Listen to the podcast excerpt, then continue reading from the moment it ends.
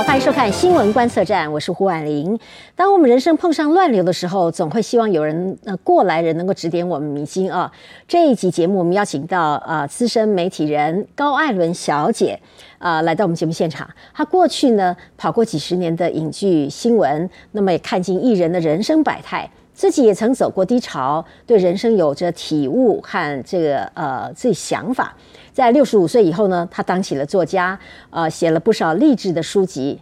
最近呢，他再度出新书，希望透过文字呢，让一些走不出自己困境的人也能够找到自己的觉悟啊。那么今天很难得的机会，我们邀请他来到我们节目现场，欢迎高人小姐。婉玲，谢谢你，我这个。上次上你节目是五年前，那是我是退休之后写的第一本书。从上次到现在，我已经又写了第五本书了。那是最近这六年写了五本。对呀，我就想，尤其最近这两本中间距离不到一年哈。呃，那你你算是月，我算是很多产的作家。呃，这一次是有一点提前了，本来是要三月底，但是出版社总编辑说。呃，国际书展，他希望我参加，我说我不参加。我说所有大牌作家都在那边，我说这个竞争力压力太大，我只是写书的人，我参加这个书展干嘛？他说，因为我们认为你的这个呃有群众魅力，这个我们做了这么多作家，我们从来没有做过作家会有这么多电视通告，先赞美我一下，然后就鼓舞我一下，就。呃，希望我能够出席国际书展啊，所以书就提前，因为必须出了书才能去参加。您是资深媒体人哈，是早年从事报纸啊。那呃，其实你会发现，现在真的社会在变，是那 social media 社群工具那么多，现在年轻人啊，写东西一下子写一篇短文，无厘头的几百个字也就上去了哈。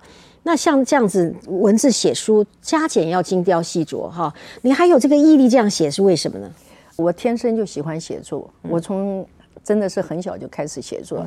然后另外一个就是我我离开新闻界或者我离开一个正正规性的呃职场之后，那我可以重拾我写作的这个热情。那最重最重要的一点就是，我认为我的文字表达。一向比我的语言表达要清楚。不会啊，现在还是谈的蛮好的。不行啊，我以前我以前很会讲笑话，你知道吗？其实我下辈子了，这辈子来不及了。我下辈子希望能够做女丑啊，我很喜欢那个角色。那我平常插科打诨跟朋友聊天，大概会是一道还不错的菜。可是。中间生活遭遇到一些挫折之后，其实性格有改变。这个性格一改变之后，那个功力尽失，自废武功。所以我没有没有以前这么好玩哦。但是我在语呃文字的表达上，我觉得我有进步。我有进步的原因是因为，嗯，我不我不浮夸，我就说照生活上所有发生的事情，我去把它做一个最最完整、最适合的表达。可是我希望我用的是不同的文字，我就得。我喜欢你，我永远不要用说“我喜欢你”这三个字，我可以用各式各样的方式让你感觉到我喜欢你，这个感觉是强烈的。这就是我在文字上的运用。可是我不会用深色的字啊，那就是。我在很多事情的观观点上，我我可以做用文字，我就做很完整的表达。可是我说话的时候不行，我觉得我是武功尽失了。哦，客气了，真的。我来看到这这本刚出来的书哈，就好像听说刚上架是吧？呃，二月记者记者会咱来不及宣传啊。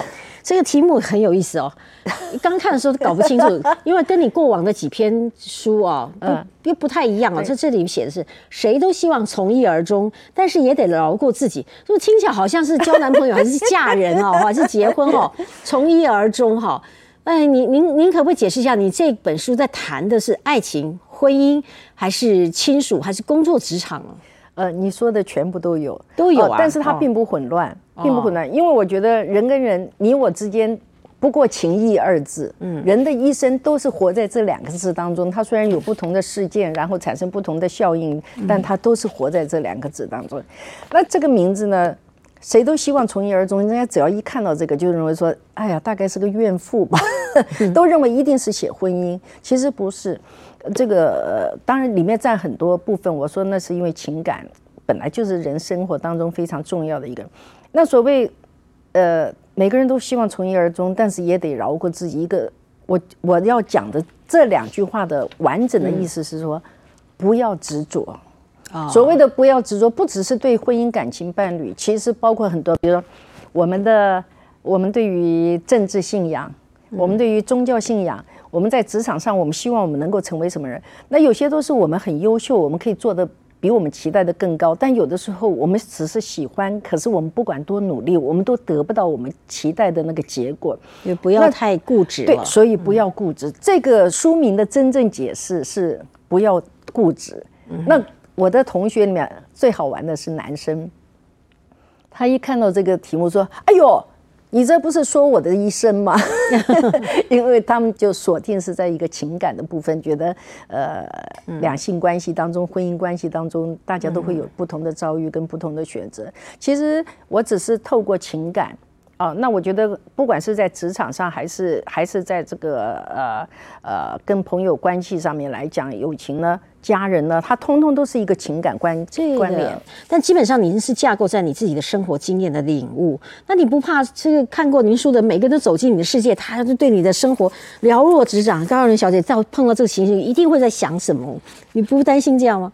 我其实从某一个角度来讲，我是一个非常辛苦的作家哦。为什么？因为我的生活太单纯了，发生在我自己身上的事件不是这么多，呃，但是可能发生的时候，它是一个强烈事件，所以我很喜欢交朋友，我很喜欢听人家故事。我的人生有一点点投机取巧，就是我需要花很大的功夫去做很多功课的时候，其实我如果找对了几个朋友，我跟他们聊天的时候，我一样会被他们丰富起来。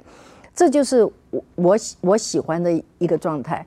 那么你说我的生活摊开来，我摊开来不怕，啊因为我没有特别的事情啊。我就笑我我就这个我用一个例子来说，就是说我也不是一个很会整理家庭的家庭主妇。我每次就笑，哎，我们家乱的不像样。我说小偷一进来一开门看，哎呦，刚偷过，他扭身就走了。这我形容就是我的生活里面，就是我不需要有什么东西特别隐藏，不让人家看到的。那我其中里面又写了一篇秘密，我觉得没有秘密的人是最快乐的人，这是我的看法。因为你没有秘密，你就没有挣扎，你就没有隐藏，你就没有太多的恐惧。就是秘密通常是比较负面的字词，我们说哎呀，不要揭人家的秘密。但是有的时候我们也有可能为了保护别人，有一些秘密我们守着不守守着不说。这个我看艾伦小姐，呃。多年来哈，这个几年不见，但是皮 细皮嫩肉的，不很难想象他在书里面直接讲年过七十的感觉哈，但看不出来哈。那可是你的书的最前面哈，因为我们现在是高龄化社会，是啊，五十岁以上的人其实挺多的。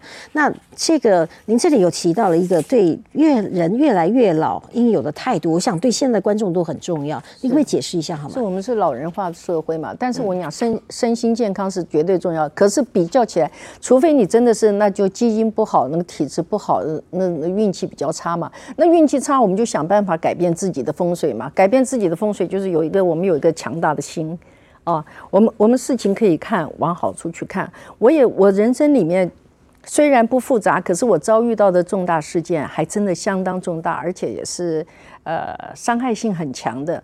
但最后我用我最后记得的一个场景，我自己的，我常常那个时候。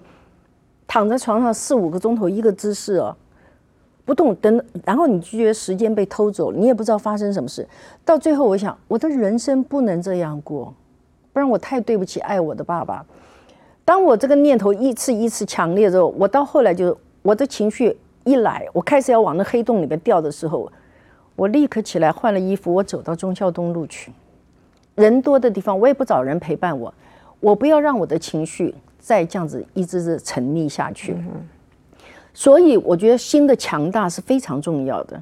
哦，包括我和我的一些朋友、邻居朋友，他们有的时候，呃，因为有忧郁症的问题，我们一一起讨论，他们自己也认为，意志力占百分之五十以上的成功率。如果你的心不想那样子做，其实所有的人对你的辅助都是有限的。那年纪越大，我们越越有一个好东西，就叫做时间比较多。没有太大压力。我先生去看牙，后来要换三颗牙，那医生就说一次拔三颗。我说没有，我说一次拔一颗，一个月拔一颗。好，大医院大医生他说高小姐没有没有需要啊。我说他说要这样要花很多时间。我说我们就是时间多，所以我坚持，因为我觉得我们年纪到了，我们要小心点。呃，死亡不可怕，生病跟意外比较可怕。所以我就说一个月拔一颗牙，结果到最后医生也配合我。然后当他要给他植牙的时候，你知道大医院他们的诊间非常多，那个主任就是每一个房间巡，我就跟着他后面走，跟着他后面走。他到后来，他回过头跟我说。你不要怕了，你先生是我自己亲自帮他植牙，你不要再跟着我了。我我的禅功是一流，那我要讲的就是我在生活小细节上，有关于健康跟安全这件事情，我非常非常谨慎。其他那不是我们能够控制的，那最起码这两点，我觉得是我们只要是稍微小心谨慎一点就可以做到的，那我们就做好。只要在呃，可以每天可以三餐。然后每年有四季的这样子过日子，健康非常重要。嗯哦，您您刚刚提到的就是这个有这么多时间，但呃，因为现在人的生活哈，时间退休以后的时间非常的长。是，那么呃，您在书里面呢有一个标题哈，也写了大人的。选择权，那我们是不是要重新解释一下？大人是指几岁以上的人？因为现在人类的年龄从过去的早年六十是大寿，现在他九十一百哈。我们要几岁以后算是成熟？必须为自己的言行举止负责，呃呃，应该懂事哈，应该有比较负多更多的责任。这所谓的大人，你觉得什么时候开始？是我我认为一个成熟的人哦，他不不一定是年纪大，但是我觉得一个非常好的呃分界线就是在五十岁的时候。我们就说以前说。那个五十岁的时候，年过半百，绞尽棺材一半。呃，昨天刚好跟几个同学一块聊天，我说我们现在都是人生最好，虽然我们的人有一点超龄了，但是我说在五十岁的时候，其实我们在不管是在生活上、情感上，任何会发生的事情，讲实在，嗯，都已经发生完毕了。嗯，那个时候是可能我们做了错误的选择，但是五十岁再有再发生什么呢？那那就不能够说。只是选择的错误，那就是我们脑袋不够清楚了。因为该经历或能经历的事情，大多数都经历过。所以五十岁，当然，呃，我朋友青霞就讲，那六十一甲子的时候，他说那是人生最好的开始。我你看看，我们都是这种感觉。当我们年纪大的时候，我们觉得不是我们。有很大的强势，而是我们有一个很大、很强大的力量，可以让我们自己过得很好。而那个自己过得很好，跟你的嗯财富、社会地位或者说是权利是没有呃绝对关系。当然会有一点关系，这一定的嘛，对，不会有绝对关系。那个完全就看你的心能够去怎么样创造你自己所期待的世界。嗯哼，嗯哼，所以人不怕老。我你们看起来我活蹦乱跳，你没看我要上下车的时候，你就是哎呦老太太来了，我的膝盖也不行，我的髋关骨也不行，但我别的都还 OK，我就会很小心。我朋友只要打一个电话说，哎你最好少吃一点糖，我就可以不吃，我就做得到。可你说这虐待我自己，我不是，因为我觉得我不要让自己的身体不舒服，因为我身体不舒服的话，我可能要付出很多其他的代价，会把我其他的乐趣相对都给抹杀掉了。嗯，我我看到您的书提到大部分就是应该怎么样对待自己，好像好像就在醒思或者说善待自己，尤其你你还有一个标题是不是你不好。你这个你当然指读者自己哈，也就是说不是我们自己不好哈。你你这是要鼓励大家说是什么想法呢？有的时候我们说人过于自责也不是一个好事哦。什么事情都哎呀我错了我不好了我怎么呃先推翻自己。我曾经有你觉得现在的人会先推翻自己吗？我觉得年轻人每次想都是别人的问题。那那就我讲年轻人不到五十岁，他脑袋有很多东西还没想清楚。我是说真的哦。但是我不是年龄歧视，因为实际上我跟年轻人来往的非常多。我我我觉得每一个年龄你会有不同的认知。哦，我我可能以前看过的很呃呃电影，在当初看的时候觉得这样的剧情跟这样的主角是神经病，然后十五年之后再一看，我的天哪！我要像他这样的人生，你就是完全是不一样的。他必须经历过，所以，我我不必跟年轻人说，哎，嗯，不听老人言，不要。他不会听老人言，因为他没有经历过，他不会理解。你跟他讲的时候，他都觉得是天方夜谭，或者说是就是一个我们常常说，哎，你被洗脑，不是？他常常会说，哎，你们被洗脑。哦，这这，所以我说没有关系，脑子呢，不要人家洗，自己洗。我我我常常讲，要自己洗脑。就是每一个阶段的时候，你可能要去重新看看你的生活。你很简单，你只要你的生活是不舒服的，不符合你的期待，你就要找出你自己的问题。你不要去找出张三李四的问题，因为没有一个人该对你负责。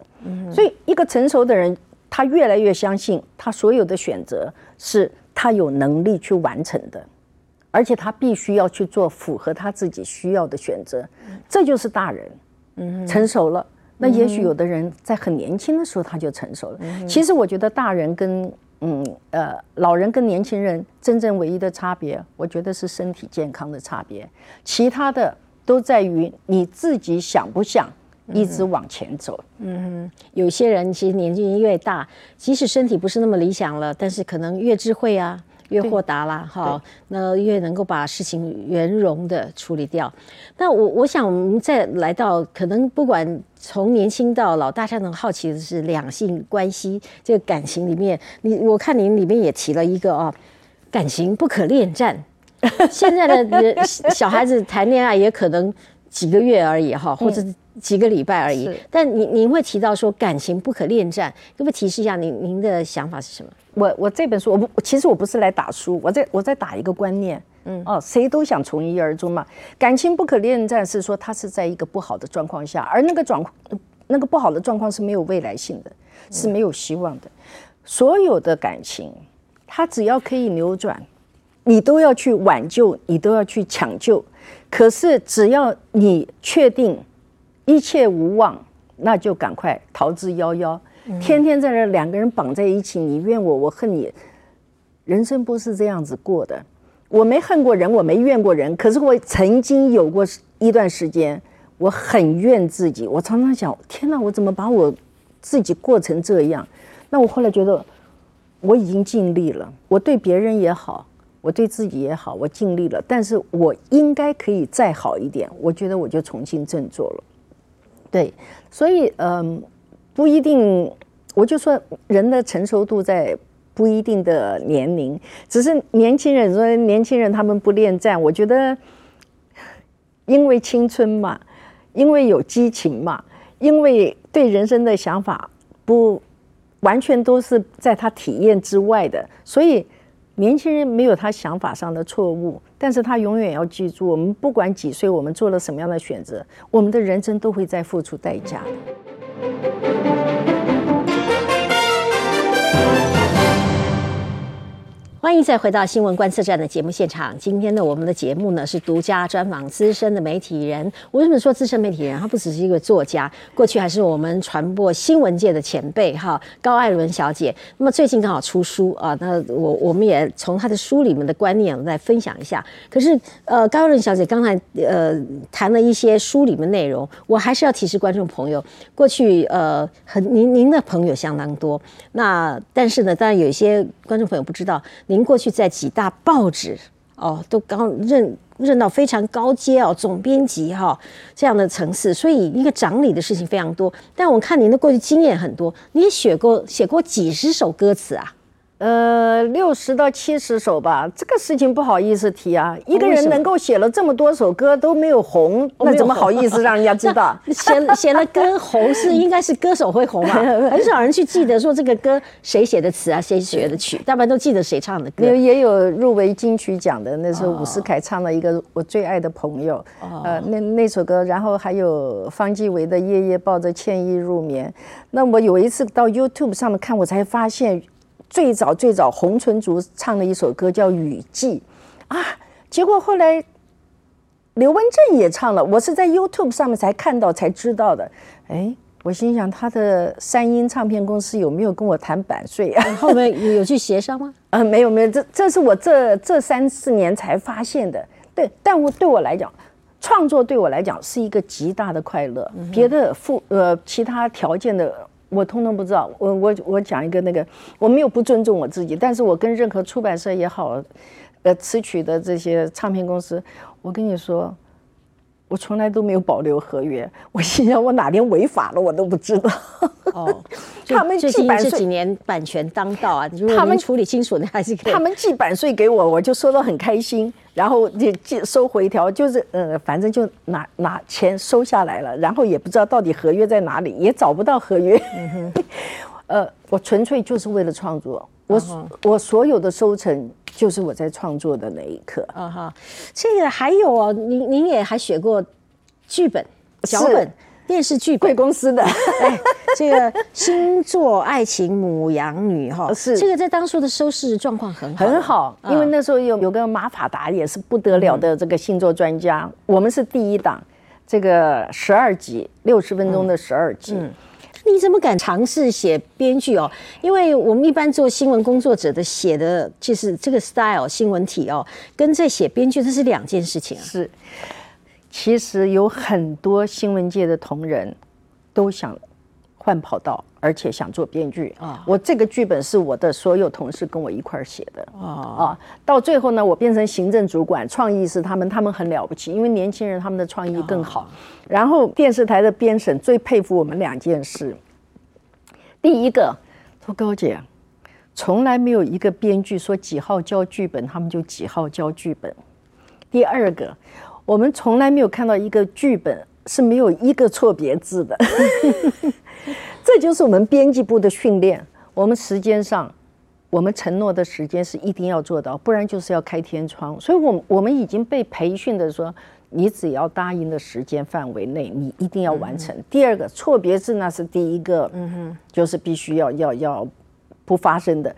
所以编审说，我没有看过没有错别字的剧本，啊，但是这两个条件呢是属于。作为新新闻工作者应有的条件，但是对于做编剧来讲，编剧是要说故事，编剧要的，呃，我想你的节目也有很多编剧在看，我我我就发个谬论，编剧要的不是文笔，嗯哼，编剧要的是你说故事的能力，嗯哼，那我们刚好相反，我们说故事的能力不好，我们我们是呃这个文词运用的很好。可是你这个文字运用的太好，在在一个剧本里面，当人家说出来的时候，我们讲个笑话，那不像人讲的话。而且我们会所谓的不会编故事，编故事大家都说嘛，电视剧扯得厉害嘛，我们凡事都要娓娓道来。一清二楚，对，这这是违反编剧条例的哦。所以这个完全跟我们做新闻的时候是不一样。新闻是收敛哦，现在不能够演绎下去哈，这要收敛成比较呃结实的。可是其实编的时候要就。幻充满了幻想哈，空间可能越幻想还是越精彩。对，像你做新闻节目的话，你一定要的就是真实嘛，就是要的节奏。如果让你去做戏剧的东西，你会觉得真的不行。这行吗？这简直不入流，这是不是在说谎话编造啊？不一样，所以每个人擅长的不一样。那我们是文字，我们在写作的文字上，我们真的是非常的精准精密，用字遣词都非常好。可是这个工具。在剧本上来讲，是基本上是没有意义的。那您您谈谈，因为以前您经手大部分是影剧类的，是啊的消息哈。那么也因此呢，认识好多艺人朋友。我我看到过往这这些年，我都观察到您的艺人朋友很多。嗯嗯。那可是你也知道，媒体人跟采访对象，呃，这个怎么样维持那个拿捏哈？可是你也不能全部都。帮他歌功颂德哈，你也必须要抓一些独家消息，啊有新闻性，怎么拿到这个尺度而不会伤感情呢？通常呃，我们那个年代，其实我已经离开新闻界相当长的时间了。呃，我我觉得我一直都运气很好，就是当我在某某一个职场的时候，那个场域的刚好他的呃他的伦理、他的风气，就是我的个性是可以刚好可以去满足他的。呃，比如说我。个性急躁，可是我在访谈的时候，我很有耐心，我善于倾听，我愿意花很多的时间，甚至于这样的一个新闻，我是在有把握的状况下，我可以给对方有一个星期的思考时间，让他了解他能够对我坦白到百分之多少的程度。我我这部分耐心非常好。那嗯，其实指的是在守一个独家观点或者独家消息的时候。对对对对对对，我我不会急促的为了为了。让他曝光而而去做一些过于急躁的事情。但是当然时代不同了，那现在你看网络上，他十分钟他就要先，他就是要抢快，他不是抢正确。所以为什么十分钟之后很可能有些新闻被下架了，有些新闻又重新更正了？因为他只求快。我知道，但是我知道的这件事情，我有没有办法证明我知道的是正确的？他已经来不及去顾虑了。那我就是在职场上来讲，我说那就算紫微斗数里面都是说的好吧。我的我的这个事业宫就是文昌文曲，就是适合写东西的。嗯，呃，所以我我做这些事情就特别的得心应手，没有太大的困难。对，嗯，我我我们看到好像好多的这个过去的 Facebook 还有一些照片啊，您跟林青霞小姐是私交甚笃，呃，我我觉得这叫做革命情感。所谓的革命情感，是因为到社会上时候，她她跟我差一岁，啊，我是呃一九五三年，他一九五四年，我们只差一岁，我们年龄近，然后我们在进入社会是同时。所以，只不过他去演戏，我来做新闻工作，但是我们在进入社会是同一个时间，所以这种感情的培养是比较不同的。而且过去没有经纪人，凡事我们都是面对面，就自然会很亲密。那你要说起来的话，这中间因为他都定居在香港，我们见面的时间没有这么多，都是靠靠微信写点东西啊。但是我们又开始找到了共同兴趣。你看他，他对写作，我对写作，啊哈，哦，就是我以前的写作对我来讲，我写别人的事，对我的生命来讲，没有特殊意义，哦，我我就笑，我说那好像是一个服务业，我们去一个人有一个什么样的事件，我们把这个事件做一个最诚实、最完整的报道，我责任尽到，可是那是别人的事情。现在写作不一样，现在写作是我这个观念，我觉得我需要推广这个观念。我就要去完成它。至于其他的，你说再畅销怎么样？因为现在世道跟以前不同了，我就笑。我们能够靠写作发财吗？不可能。现在不太可能。我出版业也萧条了。对，我只要维持我有写作的条件。嗯那写作的条件就是说，在我的脑袋瓜里面想到的事情，当我告诉你的时候，起码对你做了一种提醒，然后你觉得，哎，一来这个事情有道理。二来就说，其实这个事情我也想过，但是我没有像你整理的这么清楚。我现在看了很清楚，我就说我的文字表达是我的母语，比我讲话清楚。那我就觉得，对我来讲，我的人生就够了。嗯哼，就这么简单。我写的书，人家喜欢看，觉得哎，也还有一点点。不是说道理的道理。好，那我就从书里面请教您哦。这这个，因为有有些标题都很有兴趣，让人引人兴趣了。就是说，好奇到底是要谈什么啊？比方说，您提到七种幸运，也就是，一个人要有七种幸运。像你是指的这个幸运是来自于自己生命呢命运命理上的幸运，还是指跟家人啦？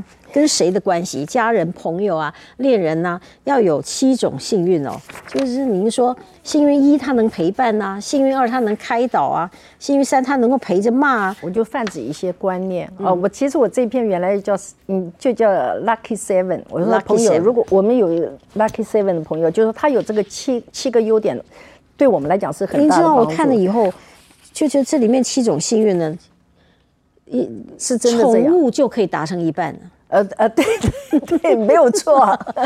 可是你我的意思是说，宠物现在真的很贴心的哈，达了成一半。但是为人处事之间，就是说有没有人现在有能陪伴，能陪伴就宠物，就是人现在有没有陪伴也是可以是做得到的啊。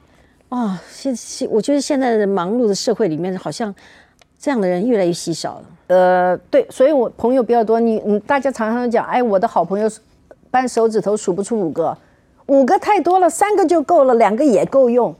我们不需要朋友多，所有的当你的名单，你可以在脸书上随随便便就是五千人的话，嗯，他们只是玩伴。嗯，所谓玩伴，有的人他跟你打球，有的人跟你打牌，有的人跟你打屁，没有关系。每个人个性不同，哪一部分跟你刚刚好，非常的投气的时候，你就跟他相处的很舒服。呀，所以呃，陪伴这件事情呢，就不一样了。他是要比较深刻的，他能够开导。好，你生气的时候，他陪你打开盲点，然后呢，他也还可以有一个，他叫陪骂。有一种，我今天不开心了，张三李四能不开心，然后他就陪着你骂张三李四，但实际上他对张三李四有没有恶感呢？其实没有，他只是陪骂。但是这个陪骂有一个好处，他让你消了气，但他不会把话做任何的传播。嗯，那这些就说他可以在情绪上对你做了很多帮助，还有他谈他能够谈判。你今天婚姻出点问题，工作出点问题，家人出点问题。哎，他可以去，他可以去帮你谈一些事。这就像我们买卖房子也要有一个中介嘛，嗯因为这样你不容易有私人的情绪在里面嘛。好，我我我觉得，呃，看这艾伦小姐的书哈，就是在一种心灵的感受啊。那这里面还有一样啊，就是说，您的提啊，我们一样都寂寞，也就是说，你提出了一个寂寞的问题。哈，呃，你你怎么样诠释寂寞？跟怎么样建议大家走出寂寞呢？嗯，到最后就要回到本心，我们不能够所有的事情都求助外力。我跟朋友聊天的时候，我我最近这一个多月刚好就是，我都聊到，我说你去，因为我们这个年纪刚好你可以回想，我说你去回想看你的生命当中的所有过程。买房子是重大的事，买车子是重大的事，然后买一个什么你很在乎喜欢的东西是个重大的事。我但是那些事情，在它发生过三年两年后，你再回头去想。有什么了不起啊？你还在继续追求比那更好的礼物要给自己。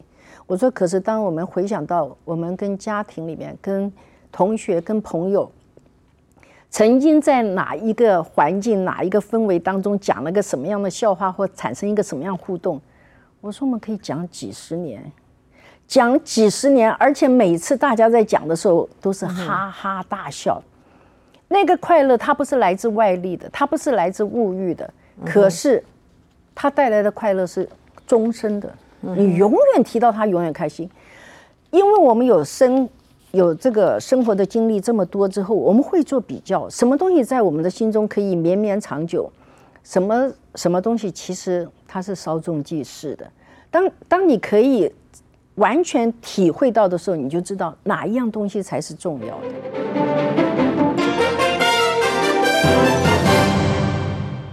欢迎再回到新闻观测站的节目现场。今天我们的节目呢是独家专访资深媒体人，也是作家高艾伦小姐。那我们刚才提到高艾伦小姐写的书哈，是有一群一大群的这个您的书迷啊，是在跟随的哈。呃，从您的第一本书开始，我看到您写了过去您自己亲身的体验啊，在感情上也遭受挫折。那后来你也提到，您也找到的人生第二春。那我在这里也想请教您，您这书里没有写的那么清楚的是，您自己的爱情现在的 status 状态是如何的？能不透露一下？呃呃呃，我的爱情啊，完全不像爱情。这个从十几年前开始呢，我打电话给我先生的姐姐，他们我就哭了，我说过不下去了，因为他太安静。他们就笑说：“艾伦啊，不就是？”找个伴过日子嘛，我就我就生气说，谁要找个伴过日子？我要爱情。嗯哼，那个时候我还不到六十岁，嗯，我现在七十一岁，我终于也面对现实了，没爱情就算了吧。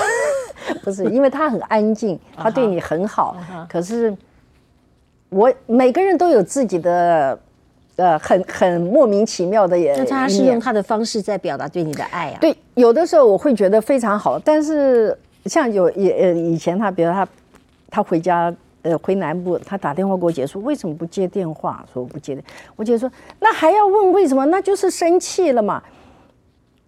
他永远不知道我为什么生气可是我姐有我姐姐都跟他直白过哎你知道我妹那毛病她就是喜欢听甜言蜜语你就讲两句好听话。她从开始认得我到现在都没讲过一句好听话。哦真的？那你还真能包容哦。呃没有。这是我唯一在乎的事情，我生命里面在乎的事情真的不多，这是我唯一在乎的事情。然后我真的也对自己蛮抱歉的，到现在也没得到过。他就不，你知道他好，可是大家都说甜言蜜语是假的。我说那我就喜欢假的，有什么关系嘞？你喜欢戴真的珠宝，我就是喜欢戴那个地摊货，可以吗？我那个对我的胃嘛，那我就觉得我喜欢甜言蜜语，你就跟我甜言蜜语嘛。但是终究到了这个年纪，你知道有些事情你就是得不到，那是你命中注定。这就是我的基因，我的基因里面就没有一个人可以这样子跟我甜蜜说话。算了，我跟人家说，我很会说甜话啊，可是我一点都不假，因为我看得到你的优点，我看得都看得出来你的在意。嗯哼，我觉得我只是表达你所在乎的事情。我通通都明白，我所谓甜言蜜语，可能也只是这样。嗯哼，好，我我今天也帮您的书迷们，然后打探了您的状况。像这个书刚出来哈，看您起来一年内可以出了两本书，那接下来还继续写吗？还是会写心灵、人性、心情的这种感想的故事吗？嗯，对，因为其实我生活里面有些单纯，但是我。我我很能够理解别人的想法，我是个同理心很高的人。那我当然希望写，因为一一来我的维维夫人，我的以前我们在年轻时候都在看维维夫人的专栏哦，现在可能年轻人都不记得维维夫人到八十八岁，最近这两年还在出书。另外有个日本的作家，也是我这个呃出版社的，他们长期在出他的书，那个三浦林子，九十六岁。现在还在出书，所以写作这件事情，如果你的心永远是开放式的，然后你可以接纳各式各样的东西，然后你又知道如何融会贯通，因为时代在变，所以观念都要变。我当然希望我一直写下去。维维夫人最感动我一个，她说：“我到任何地方，我只要一说出我的年纪，哇，大家就鼓掌。”这就是你刚刚提到的。你说：“哦，我竟然在书里面提到七，我七十一岁，我。”这就是维维夫人对我的启发。说你不知道，我们这个年纪非常占便宜。你到任何地方，你还没开始说话，人家就鼓掌了。哦，原来我们的年纪岁数是很珍贵的一个附属品。嗯哼，那这就是我的心接受一个新的状况。其实我以前也会怕，啊老了怎么办？也会怕。啊嗯哼。谁不会怕呢？但是我想，我想通了啊！我对于老的唯一解释就是他可能会生病，那我不要生病，我就可以一直保持所谓的年轻的有活力的状态。嗯嗯，好的。时间关系呢，今天跟名作家高艾伦小姐啊分享她的书的部分。啊，内容啊，希望呃，如果大家真的好奇的话，可以从书里面去了解哈，进一步的探索。非常谢谢高艾伦，谢谢你，哎，谢谢观众朋友收看，谢谢观测站，谢谢观众朋友收看，我们下周同一时间再会。